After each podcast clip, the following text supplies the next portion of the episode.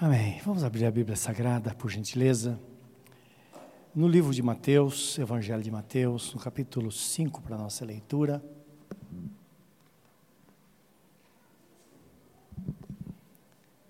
Vamos ler o 13 ao 16, porém antes vamos orar e pedir que Deus nos abençoe.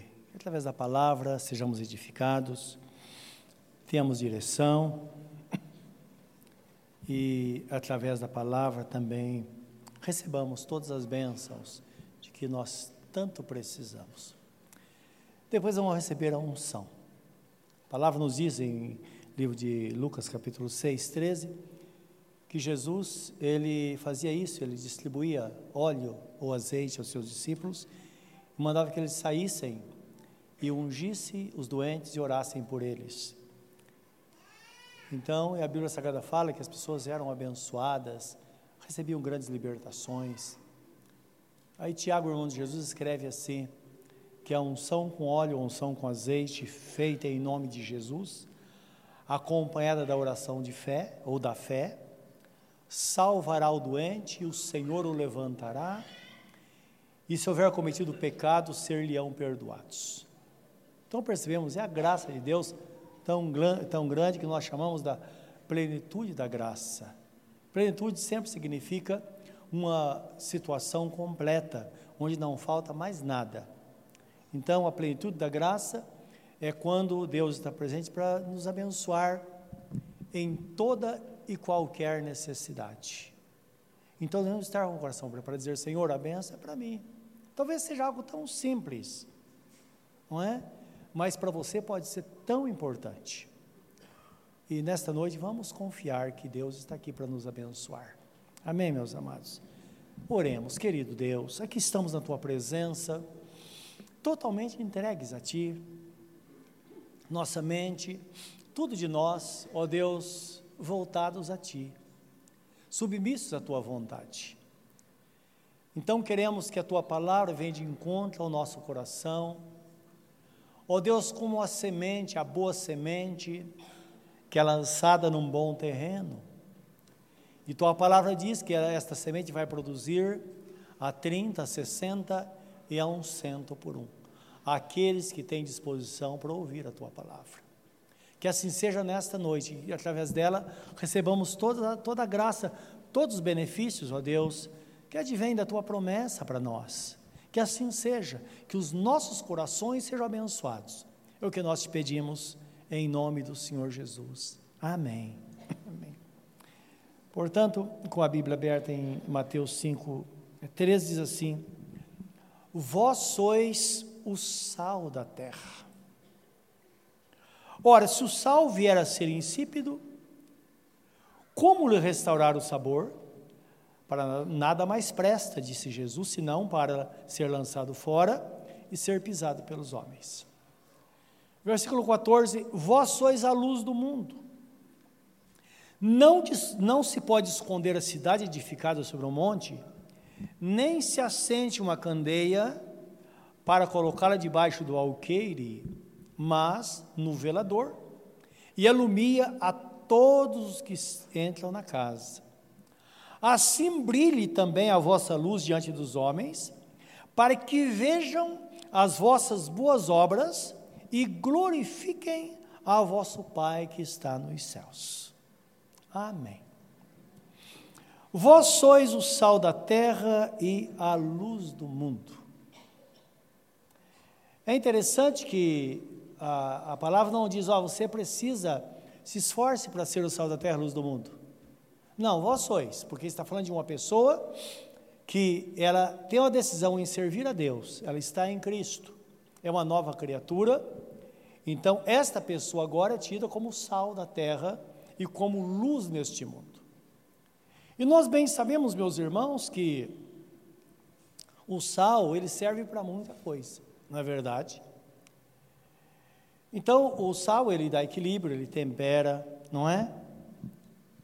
Talvez seja por isso que o apóstolo São Paulo, ele escreve aos Colossenses, ele diz assim, ó, em Colossenses 4, 6, a vossa palavra seja sempre agradável, temperada com sal, para que saibais como deveis responder a cada um. Então é o sal dando sabor, não é? Uma pessoa que quando ela fala, a sua palavra traz coisas boas, traz bênção. Lembra que Jesus Cristo disse: a boca fala do que o coração está cheio. Quer conhecer uma pessoa? Tira um tempinho conversando com ela. Você vai descobrir logo realmente a essência dessa pessoa, do que ela está cheia, não é? Porque isso é algo interessante que a Bíblia nos ensina. Agora o sal também, ele conserva. Hoje, claro, todo mundo tem geladeira, tem freezer. Antigamente não era assim, não é? Antigamente ah, só tinha luz elétrica na cidade. Nós sabemos que luz elétrica em sítios, na roça, há pouquíssimo tempo que passou a ter, não é? Então hoje qualquer lugar tem luz elétrica. Agora, se a luz elétrica, podia ter uma geladeira, por exemplo. Eu me lembro quando pequeno, eu lembro da minha mãe colocando as coisas lá num cantinho embaixo da pia, um lugar assim, um lugar mais fresquinho, não é? E tudo o que era perecível, punha sal. Então, se comprava carne ou se matava um, um porco, por exemplo, primeira coisa era todo salgado para não estragar. E o sal é tão interessante porque nós sabemos, vocês vão falar sobre carne de sol, não é? Que se usa muito, não sei se ainda hoje acontece, no Nordeste se usava muito. É a carne que a princípio ela era preservada com o sal. O sal era posto para conservar. Então depois foi descoberto que ela tinha um sabor diferente e se tornou tão famosa por isso, não é? A carne de sol. É o poder do sal. Nós sabemos que isso é uma benção, não é? Agora, quando a Bíblia Sagrada fala sobre sal da terra e luz do mundo, é bom nós entendermos que Satanás, ele só não toma conta do mundo, acredite, por causa dos crentes. Só por isso que ele não toma conta do mundo. Porque o sal está presente e a luz também. Não é? Nós sabemos que uma família, ela só não é destruída porque a presença de Deus está ali. Esta é a razão porque, quando Deus quer salvar uma família, Ele salva um, como nós falamos. Através dessa pessoa, os outros são alcançados, como está escrito, não é? Então, é promessa de Deus, é a promessa de Deus que todas as pessoas que estão ligadas a nós, elas serão salvas. Quando nós tomamos consciência, tomamos ciência disso, né, e temos consciência de que fato isso vai, de fato isso vai acontecer, então, nós vamos ver diante dos nossos olhos as pessoas sendo transformadas. Hoje existem famílias que todos estão na presença de Deus. Começou por uma pessoa. Então lembra quando a palavra fala, vós sois o sal da terra e a luz do mundo, não é? É através daqueles que estão em Cristo é que as coisas vão acontecer. Por isso que Jesus diz: olha, você é o sal, agora cuidado para não perder o sabor. Porque se o, sal, se o sal perder o sabor, ele não serve para nada. A não ser para ser pisado pelos homens. E é verdade. Né? E é interessante, foi constatado isso. Não é? Lembro certa vez que alguém falou sobre isso, que nós estudamos sobre é, algo assim científico, que se pegaram uma porção de sal, fizeram um monte de sal, e colocaram em volta deste monte de sal outros montes do sal que perdeu o sabor. Era simplesmente uma areia. E com o tempo, aquele sal também perdeu o sabor. Interessante isso, né? Eu fico pensando por que, que a Bíblia fala no Salmo primeiro. Bem-aventurado aquele que não anda segundo o conselho dos ímpios, nem nos caminhos dos pecadores, e nem se assenta da roda dos escarnecedores, Antes o seu prazer está na lei do Senhor e nela é bendita, bendita dia e noite. Então, a Bíblia fala sobre a bem-aventurança sobre esta pessoa, porque desaventurado é aquele que anda no, no conselho dos ímpios, se acena na roda dos escarnecedores. Daqui a pouco, essa pessoa está muito semelhante ou parecida com aquela pessoa. No começo é um crente respeitado, depois as pessoas perdem o respeito por esta pessoa. Falam, você é crente? Você é crente? Ah, crente não bebe. Ah, não, beber um pouquinho não tem problema, mas você não é. Os irmãos estão entendendo? Porque de fato, as pessoas que não servem a Deus sabem como de fato uma pessoa que serve a Deus deve viver. Não é verdade? Elas vão procurar aqueles que de fato estão servindo ao Senhor, não é? Então não podemos perder o sabor, que significa que não podemos desprezar os nossos valores como pessoas cristãs. Devemos preservar os nossos valores cristãos para que a glória de Deus então se manifeste em nossa vida. Porque quando o Espírito Santo sair deste mundo, lembra o Espírito Santo? Antes do mundo ser criado, a Bíblia diz que o Espírito de Deus pairava sobre as águas. Pairava sobre a face das águas, não é? Então lembra, pairar não é estar lá estacionado, significa estar em movimento. Sobre, mas em movimento. O termo pairar. Agora, o Espírito Santo não age assim. Daqui a pouco todos nós vamos deixar este lugar, vai ficar vazio. Alguém fala, não, ah, o Espírito Santo vai ficar lá. Não é isso que a Bíblia Sagrada diz. Porque o Espírito Santo habita em nós. Então, está escrito que o Espírito Santo habita em nós, nós somos habitação do Espírito Santo. Se nós sairmos, ele sai conosco. Vai chegar um momento em que a igreja será arrebatada e o Espírito Santo vai sair da terra. Quando o Espírito Santo sair da terra, porque a igreja, os crentes saíram da terra, isso aqui vai virar um inferno.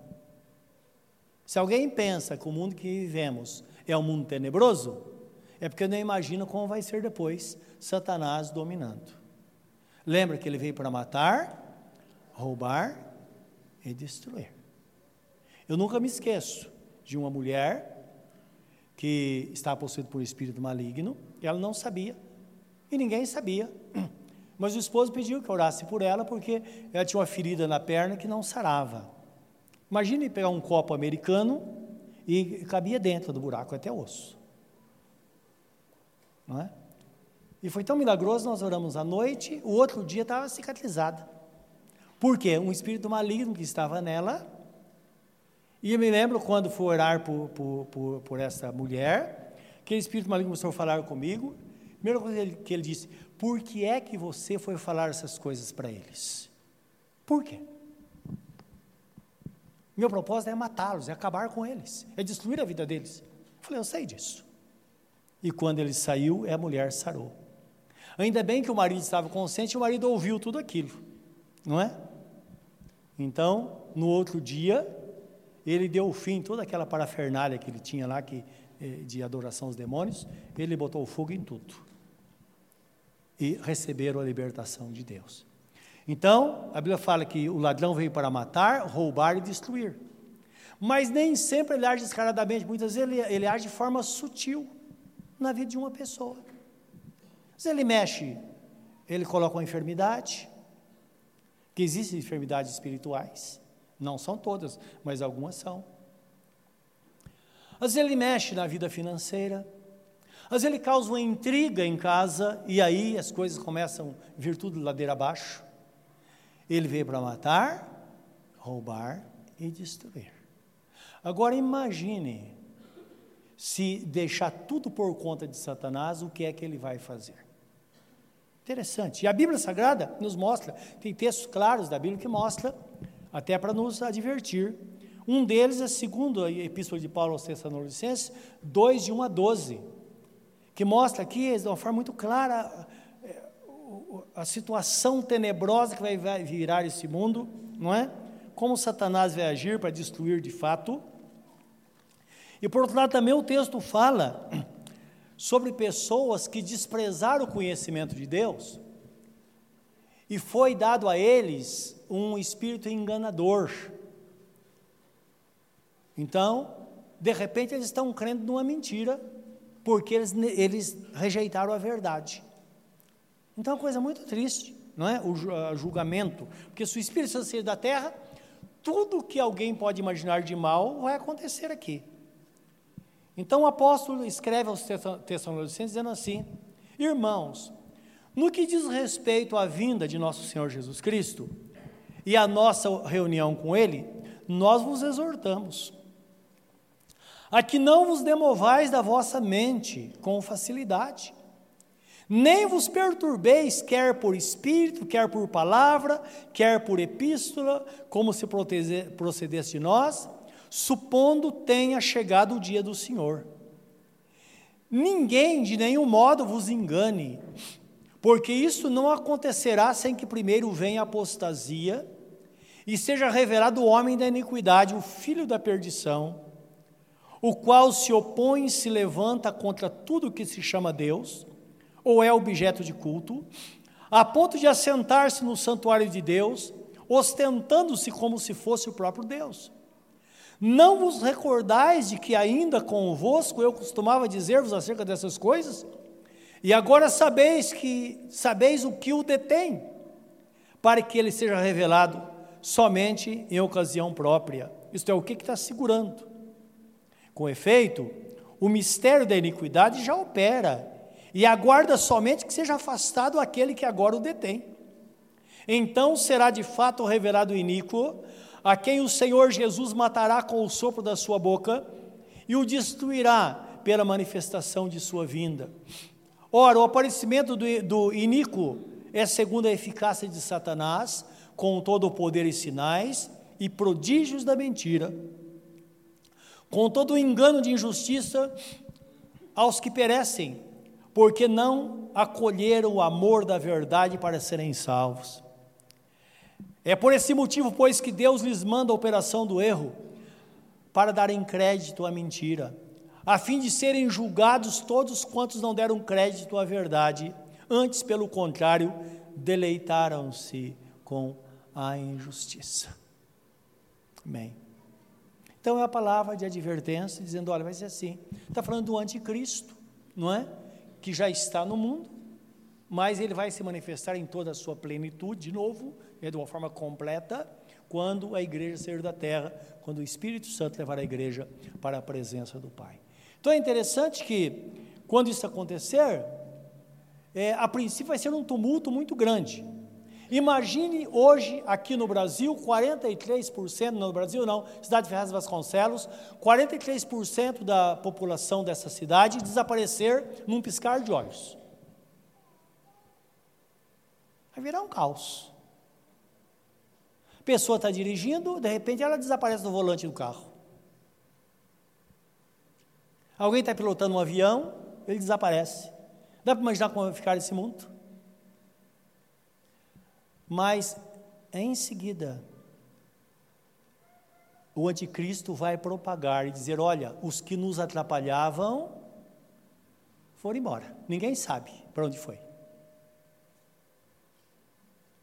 Então agora nós vamos ter uma nova ordem de paz no mundo. Só que está escrito no mesmo livro de, de, da Epístola do, do Apóstolo, aos Tessalonicenses, diz que quando todos disserem a paz e segurança, então, de repente, vai começar o juízo de Deus sobre a terra e tragédias e tragédias, agora como juízo de Deus sobre aqueles que rejeitaram a verdade. Tudo isso é o que espera a humanidade no futuro. O apóstolo Pedro diz assim: as coisas que agora existem estão reservadas como um tesouro para o fogo eterno, mas nós esperamos um novo céu uma, e uma nova terra onde habita a justiça. Então a igreja está segura. Nós seremos arrebatados antes. Então é bom nós termos consciência disso, porque nós pensamos como o mundo está, mas Deus está segurando. Às vezes você percebe que ah, quase Satanás quase destrói, mas ele não consegue destruir. Daqui a pouco essa família, essa pessoa renasce de novo mas isso por um tempo. De repente o Senhor pega e nos leva todos para a presença dele. Por isso que a Bíblia Sagrada fala que nós também nós somos a luz do mundo.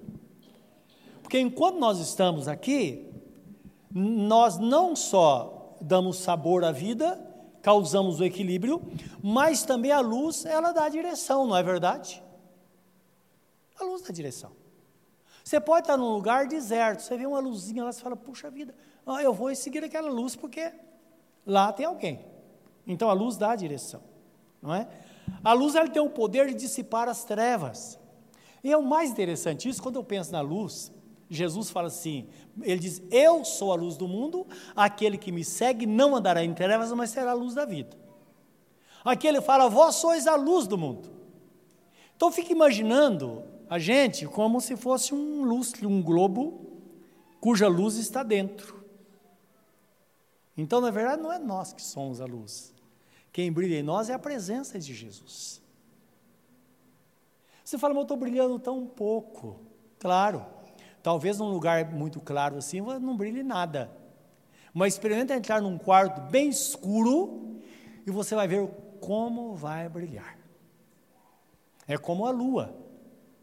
Dificilmente você vê a lua totalmente clara, não é? Por causa da poluição, tanta e mistura com as luzes que está diante de nós, então você não vê. Eu me lembro certa vez, eu, eu e alguns irmãos, nós fomos pescar, muito tempo não fazemos isso, mas lugar bem longe daqui, e era meia-noite. De repente começamos a perceber um clarão que estava chegando, é a lua. Acreditem, irmãos, nós levamos lanternas, coisas na beira de um rio, estava tão escuro, de repente, a gente punha a linha no anzol sem, com o clarão da lua. Ficou como dia. Então lembra, quanto maior for as trevas, mais a luz vai brilhar. Não é fabuloso isso? É por isso que a pessoa ela fala, puxa vida, sou, minha luz parece que está apagada. Mas de repente ela fala, meu Deus, Deus uh, me usou para fazer alguma coisa. Então, pessoas que muitas vezes não têm nenhuma expressão são usadas por Deus, porque as trevas são densas e Cristo em nós é que faz com, com que de fato haja diferença e as coisas aconteçam na nossa vida. Então a luz, ela faz isso, ela dissipa as trevas e dá a direção. Quando que ela dá a direção? Quando nós somos usados por Deus para trazer esperança a alguém, para solucionar o problema de alguém. De vez em quando eu pergunto isso aqui, e quero perguntar mais uma vez: quantos daqui foram salvos, tiveram um encontro com Jesus, sua vida mudada? Hoje são novas criaturas, porque um dia alguém falou para você alguma coisa de Jesus, ou então convidou você para vir à igreja. Levanta a mão. É todo mundo. Todo mundo. E pode ser que aquela pessoa que falou com você, ela estava cheio de problemas. Cheio de problemas. Mas ela deu direção, porque é uma luz. E é interessante que Deus age através da pessoa, através de nós e em nós. O que aconteceu com Jó? Enquanto ele orava pelos seus amigos, foi que Deus restaurou a sua sorte. É assim. A relação humana é assim. Por isso está escrito, o apóstolo Paulo escreve assim: Aprove a Deus salvar aqueles que creem pela loucura da pregação. E pregação é quando nós estamos em qualquer lugar e nós proferimos uma palavra de esperança. Nós falamos de Jesus para alguém. Isso pode mudar. E tem um fato da Bíblia, um, um, um, um fato tão interessante, está no segundo livro de Reis, no capítulo 5, que de uma menina que ela foi levada cativa, então o exército, o, as, as nações, elas se, se invadiam, não é? Existiam muitas guerras no passado. Então a Síria entrou em Israel e levou muita gente escravizada e levou uma menina. E esta menina foi servir de empregada doméstica na casa do comandante do exército sírio chamado Naamã. Naamã você conhece, não conhece? Aquele que mergulhou sete vezes no Rio Jordão e Deus o curou da sua lepra. Então o texto fala lá que, imagina a menina lá cuidando, lavando louça, e diz que este homem era muito estimado. Naamã era um homem muito respeitado, mas ele fala, ele era muito respeitado, porém era leproso. Então, mostrando aí que, meus irmãos, o, o ser humano ele tem um valor extraordinário.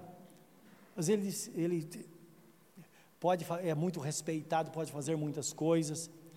Agora, se a doença entra, a situação muda, não muda? Muda. É o que aconteceu com ele. Todo aquele prestígio que ele tinha, a menina via o clima em casa. Imagina de vez em quando ela vendo a esposa chorando, não é? Os filhos lá do lado. Era o comandante. Ela, é interessante, ela era uma escrava, mas com certeza era uma menina feliz, porque havia esperança no seu coração.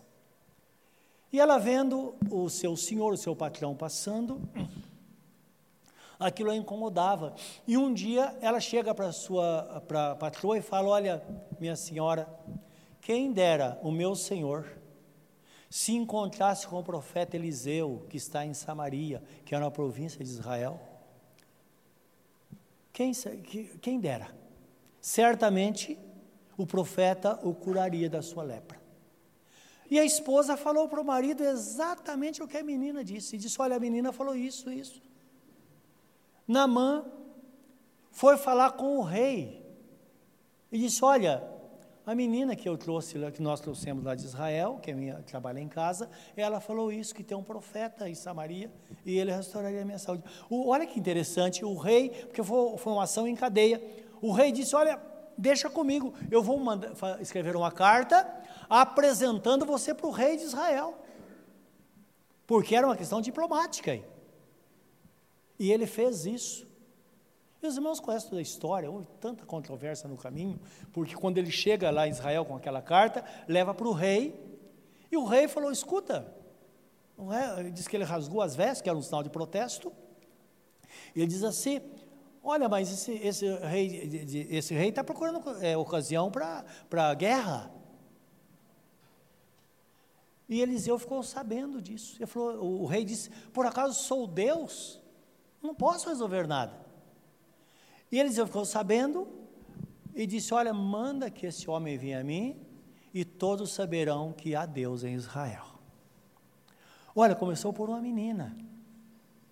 E ele vai todo animado, chega na casa de Eliseu com o um pensamento, então o pensamento dele, segundo as escrituras, é que ele pensou assim: quando chegar lá, Eliseu vai me chamar, claro, eu sou um um, um general, vai me chamar e vai fazer uma oração por mim, vai impor as mãos por mim, vai passar sua mão sobre a lepra e eu vou ser curado. Só que com Deus não é assim. Quando ele estava chegando, Eliseu mandou um recado para ele antes que ele chegasse: olha, volta e mergulha sete vezes no Rio Jordão e você vai ser curado. E como qualquer um de nós, houve tanta reclamação, ele disse que Israel tem rios mais limpos do que, do que aqui, em Israel não, na Síria, tem rios mais limpos do que aqui. Aí um soldado animou e falou, escuta, por acaso, ele falou, ele falou algo muito difícil, o que o senhor não faria para ser curado? Eu só estou mandando mergulhar no Jordão. Eu imagino, ele falou, é verdade, né? Puxa, que bobagem. Vamos ver o que acontece. E a palavra diz que ele mergulhou seis vezes. Não aconteceu nada. Na sétima vez, o seu corpo, a sua pele saiu como a pele de uma criança. Ele totalmente curado. Tudo começou por uma menina que deu direção. Dá para entender o que Deus espera de nós? Não precisa muita coisa. Uma menina que deu direção. Então, quando nós temos consciência que nós somos a luz e nós damos direção, tudo vai mudar em nossa vida. Nós temos de manhã e vamos dizer: Senhor, o que o Senhor vai colocar no meu caminho hoje? Aconteceu algo, por que está acontecendo isso? Por quê? À toa não é. Há um propósito em todas as coisas debaixo do céu. O que nós fazemos, acontece qualquer coisa diferente, dizemos, puxa vida, Senhor, mas que coisa, justo comigo, justo agora, mas que droga, que não é assim? A pergunta não é essa, por que será que está acontecendo isso agora, neste lugar? Pode ter certeza, Deus tem um propósito. De repente, naquele momento, Ele quer fazer a sua luz brilhar e dar direção a uma pessoa que talvez esteja na angústia e dizendo: Senhor, o que eu faço da minha vida? Nós conhecemos situações assim. Eu, nós já falamos aqui da, da, da, situação do irmão Luiz Carlos. O irmão Luiz Carlos está aqui por acaso? Levanta a mão se estiver. Tá. Irmão Luiz Carlos, ele um, era um morador de rua. Se perdeu durante a vida. Tantos problemas familiares, perdeu a família, tudo. É morador de, morador de rua. E um dia ele me falou que estava numa situação de angústia. Ele falou: Meu Deus, onde eu vou parar? Acabou tudo, não tem mais o que fazer da vida. Ele só bebia, bebia, bebia, bebia. E vivia, dormia em qualquer lugar. Um dia falou: Se o senhor me der uma oportunidade, eu vou aproveitar. Senhor, pode ser a última, não precisa mais. Se o senhor me der uma oportunidade, para sair dessa situação, eu vou aproveitar. É interessante que um dia eu acordei de manhã pensando nele, que eu conhecia. Onde está o Luiz Carlos? Fazia mais de 10 anos que eu não via. Sabia que ele tinha, tinha se desencontrado na vida, mas não sabia o que estava acontecendo. E aquilo me preocupando, preocupando, eu perguntava para um, para outro, ninguém sabia. Cheguei aqui na igreja e falei, irmãos, expliquei como ele era, alguns o conhecia, se você encontrá-lo por aí, me avisa. Três meses não tive nenhuma notícia dele. Mas sempre orando, Senhor, me ajuda a encontrar o Luiz Carlos onde ele estiver. Aí estava no, no, num velório na, na, no Cambiri, fazendo ofício fúnebre, as pessoas todas ali, quem eu vejo? O Luiz Carlos no meio daquelas pessoas lá, chorando, como todo bêbado, né? Chorando. Não era nada dele, vai estar chorando.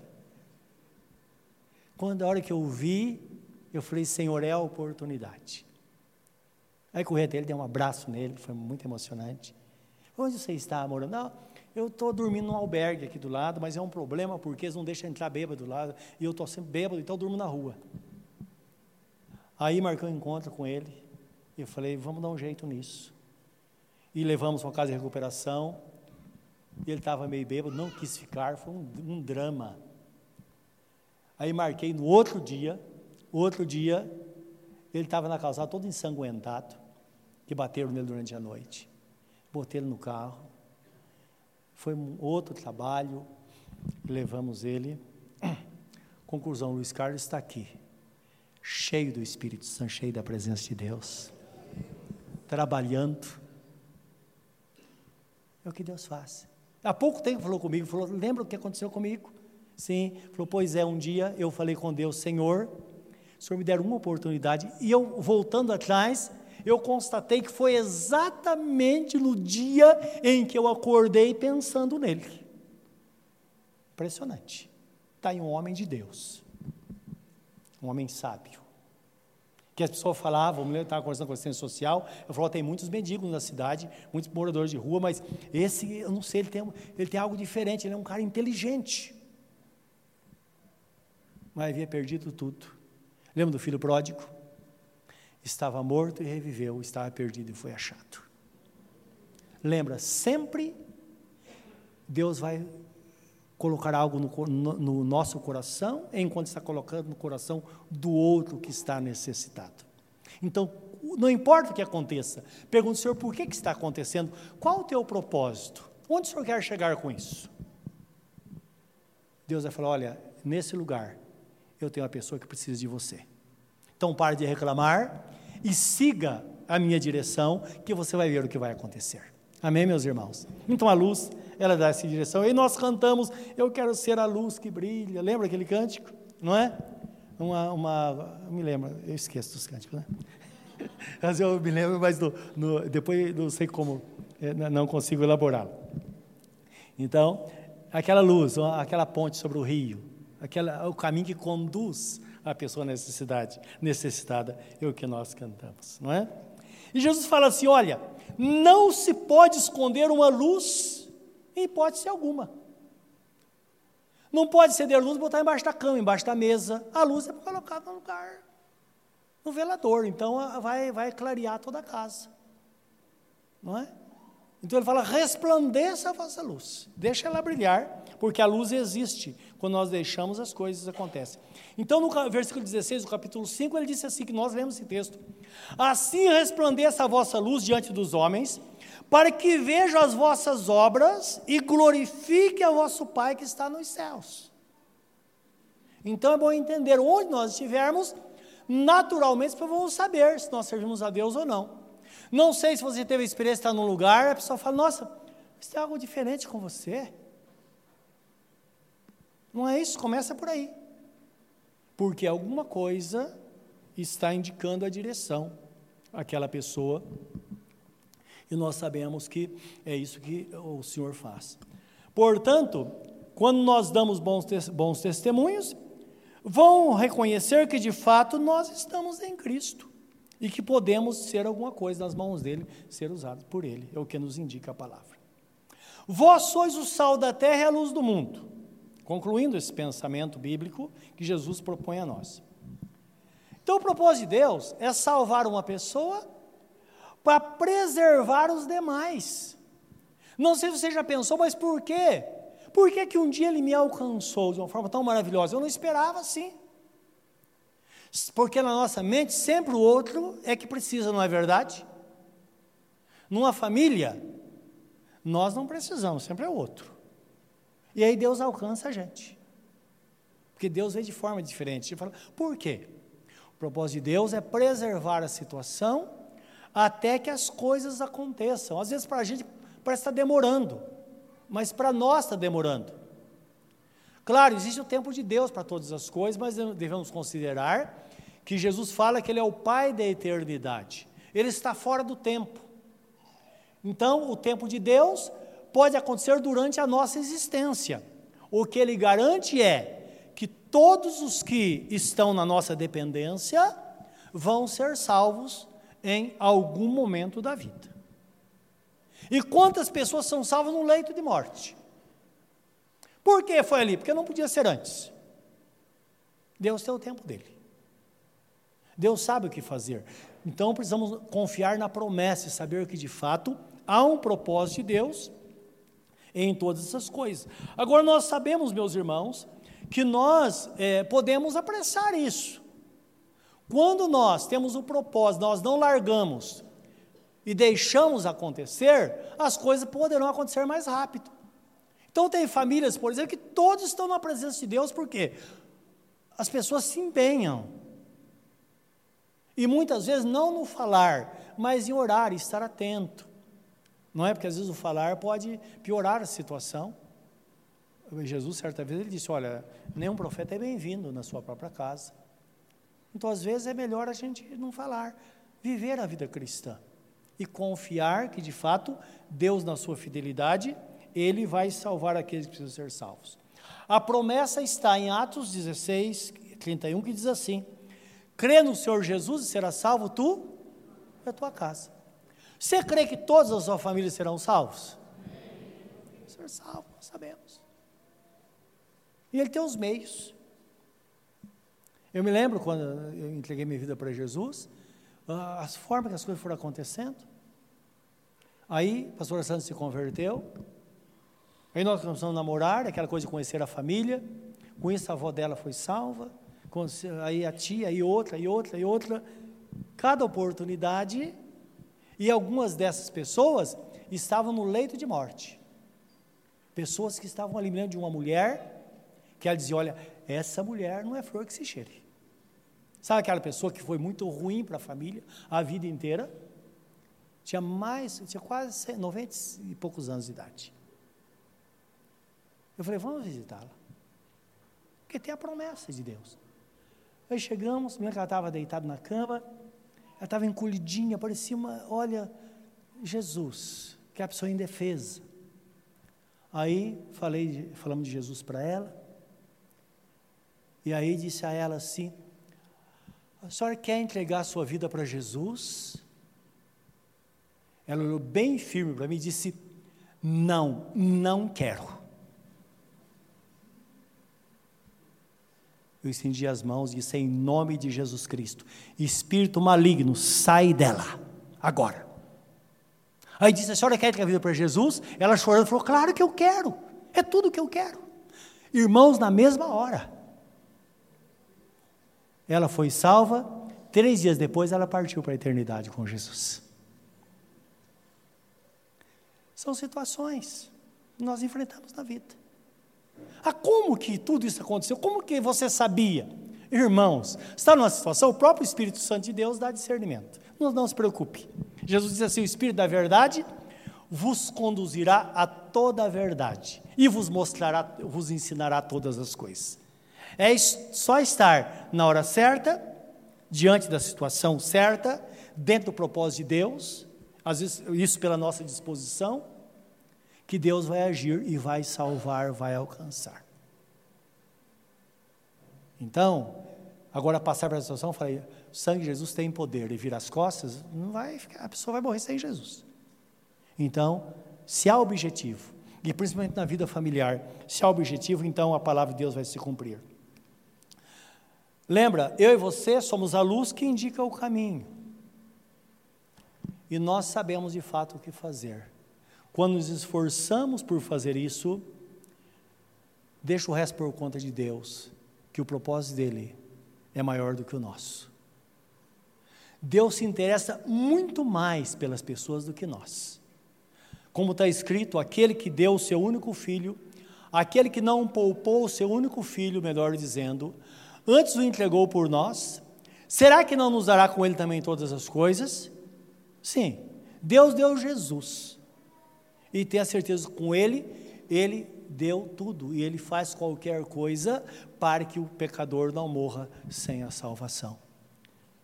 Nós precisamos estar em Cristo.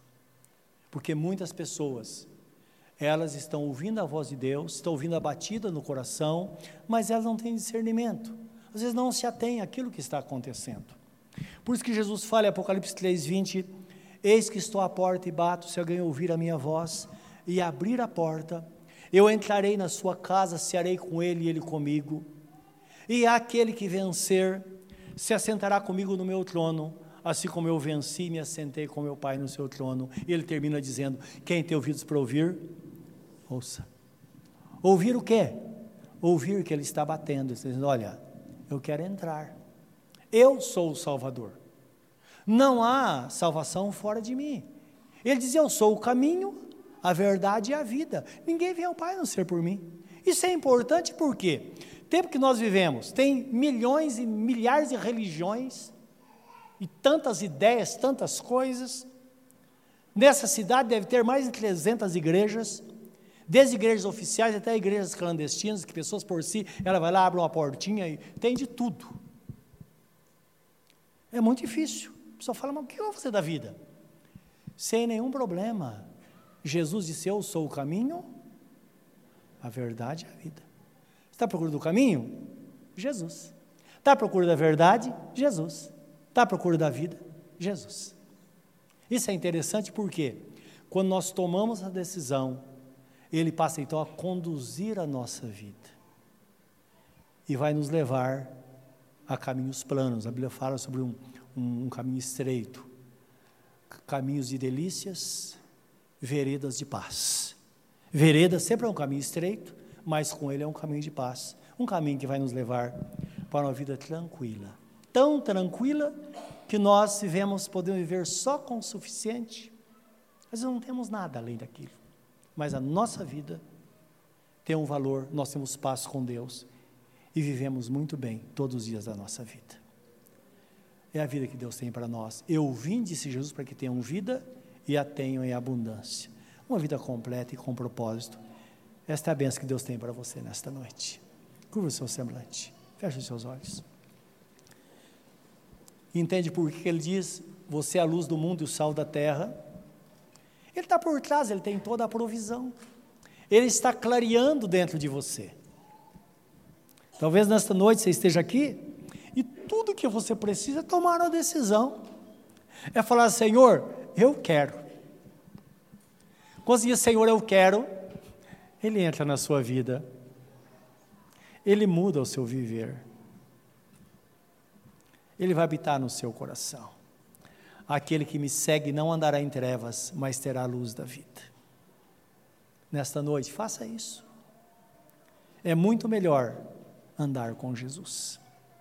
Se você nas noites dizer, Senhor, eu quero, perdoa os meus pecados, entra na minha vida, Ele fará isso.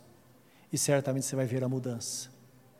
Mudança tão grande que Ele diz que nós somos novas criaturas, como o vento. Semelhante ao vento que não se sabe de onde vem, nem para onde vai, no entanto, ouve-se a sua voz. Está falando de alguém que está em movimento, as coisas estão acontecendo, mas sempre ele está por trás de todas as coisas, nos segurando. E ele fala: Filho, não fique, não tenha medo. Todas as coisas cooperam juntamente para o seu bem. Deixa acontecer, que eu estou no controle de todas as coisas. Fale com Ele agora, querido Deus. Que a tua graça, que é tão grande, inunde nossos corações nesta noite. E neste momento, corações, pessoas, que vale mais que o mundo inteiro, estão se expondo diante do Senhor. Estão abrindo o coração, expondo a própria vida, dizendo: Senhor, eu estou aqui. Entra na minha vida. Conduz-me. Leva-me, Senhor, a uma vida plena, uma vida de paz na tua presença, uma vida sem medo. Porque nós bem sabemos, ó Deus, que praga alguma chegará à nossa tenda. Tu dás ordem aos teus anjos a nosso respeito, para que não tropecemos com o nosso pé em alguma pedra. É a palavra de ordem do Senhor acerca daqueles que estão no caminho. Que esta promessa, Pai, tudo recai sobre cada pessoa neste lugar. Como o Senhor dizia, este também é filho de Abraão. Esta ovelha precisa também beber água. É assim. Conduz-nos, Senhor, aos passos verdejantes. Conduz-nos, Senhor, às águas tranquilas, para que possamos ter o melhor do Senhor. Lembramos de Naamã, Senhor, ele estava tão doente. E o Senhor o curou. Nós pedimos que nessa noite o Senhor olhe para essas pessoas, Senhor, e vê aquele que está doente. Está aqui, talvez esteja em casa, talvez não esteja é, conseguindo produzir por causa de uma enfermidade, causa do sofrimento. Lembra que uma ovelha do Senhor toca, basta um toque do Senhor. Quanto a nós, nós ordenamos que todo o poder do mal, toda obra das trevas, tudo aquilo que escraviza, tudo que tira a liberdade, tudo que promove, ó Deus, a ruína, nós repreendemos em nome de Jesus e ordenamos que toda esta força do mal deixem os servos do Senhor.